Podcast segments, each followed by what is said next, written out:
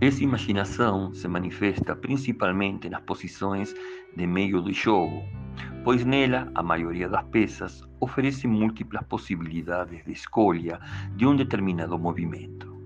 O jogo de Andersen, Morphy, Chigorin, Alekhine, Tal, Larsen, Bronstein relaciona-se a este estilo.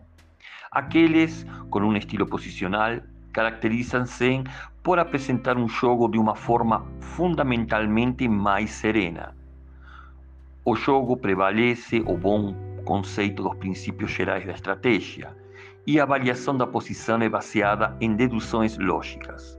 A generalização das indicações condicionais, consequentes e isoladas é o seu segredo artístico. O cálculo concreto é reduzido no processo de busca mental. Esses jogadores de xadrez consideram o xadrez como uma disciplina científica com suas leis correspondentes. De acordo com os comentaristas Steins, Capablanca, Rubinstein, Botvinnik, Smirnov e Petrosian, formam a liderança dos mestres do estilo de posição.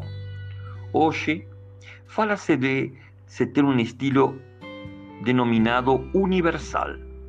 Os elementos combinatórios e posicionais são considerados harmonicamente combinados e a ele pertencem as peças tipo Spassky e Paul Keres.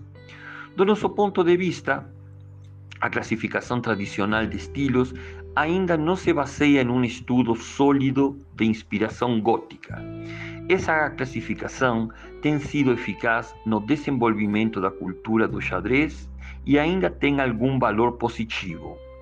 Graças a ela, embora em geral, pode-se encontrar o procedimento a ser seguido na investigação do conjunto de qualidades que compõem o enxadrista